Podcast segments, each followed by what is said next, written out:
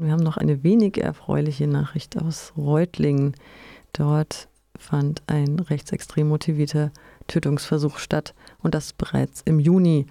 Am Nachmittag des 9. Juni 2023 nämlich kam es in Reutlingen nach einem Wortwechsel zu einem gewalttätigen Angriff mit einem scharfen Gegenstand auf einen 37-Jährigen auf dem Außengelände des Jugendzentrums Kulturschock Zelle e.V. Zitat der 18-jährige Angreifer stach dem 37-jährigen, der sich zu dieser Zeit auf dem Gelände aufhielt, mehrfach ins Herz. Zitat Ende.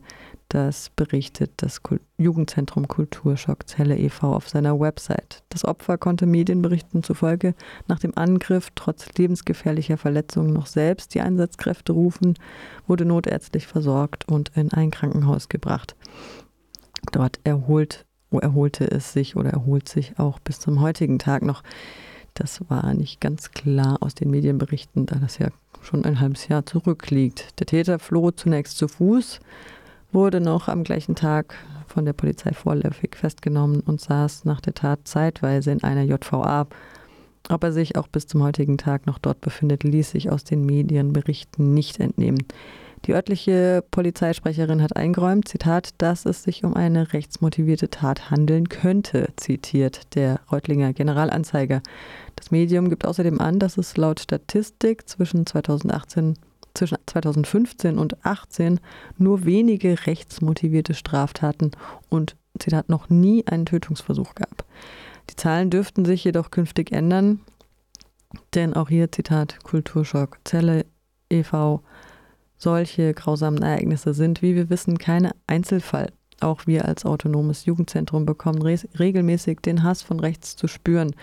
So wurde im Dezember 2020 ein Brandanschlag auf unser Gelände verübt, welcher einen enormen Sachschaden verursachte. Zitat Ende.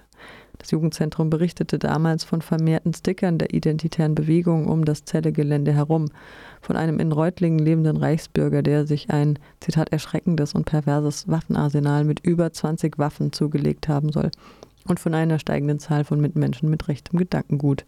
Nicht nur in der Region, das betonen die Aktivisti, sondern in der ganzen Bundesrepublik.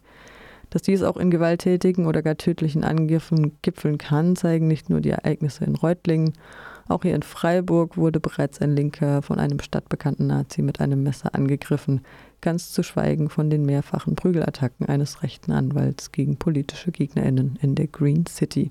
Der Leuchtlinie zufolge steige die Anzahl der rechtsmotivierten Angriffe auch in Baden-Württemberg. Zitat Leuchtlinie. Die Hauptmotivation der Gewalttaten stellt Rassismus dar. Außerdem wurden vermehrt Attacken gegen queere Menschen registriert. Unter 166 Gewalttaten, die Leuchtlinie erfasste, das war 2022, fielen 78 Körperverletzungen, darunter vier schwere, 67 Fälle von Nötigung und Drohung, sieben Brandstiftungen, drei massive Sachbeschädigungen, zwei Tötungen und neun sonstige unklare Delikte. Das entspricht durchschnittlich einem Angriff alle vier Tage. Es wird von einer deutlich höheren Dunkelziffer ausgegangen. Zitat Ende Leuchtlinie. Und Kulturschock Zelle e.V. fragt zu Recht, Zitat, wo ist der Aufschrei? Die Gefahr von rechts ist groß und sie wird noch größer werden. Eine solche gesellschaftliche Entwicklung ist ein absolutes Notsignal. Nazis und Faschisten treiben ihr Unwesen und wir sind wütend über die nahezu fehlende Reaktion von Politik und Presse. Wenn wir selbst nicht gegen Nazis und Faschisten kämpfen, werden sie weiter mit ihren menschenverachtenden Hasstiraden schüren, Ihre Propaganda kann Menschenleben kosten. Zitat Ende. Kulturschock Zelle e.V. in Reutlingen.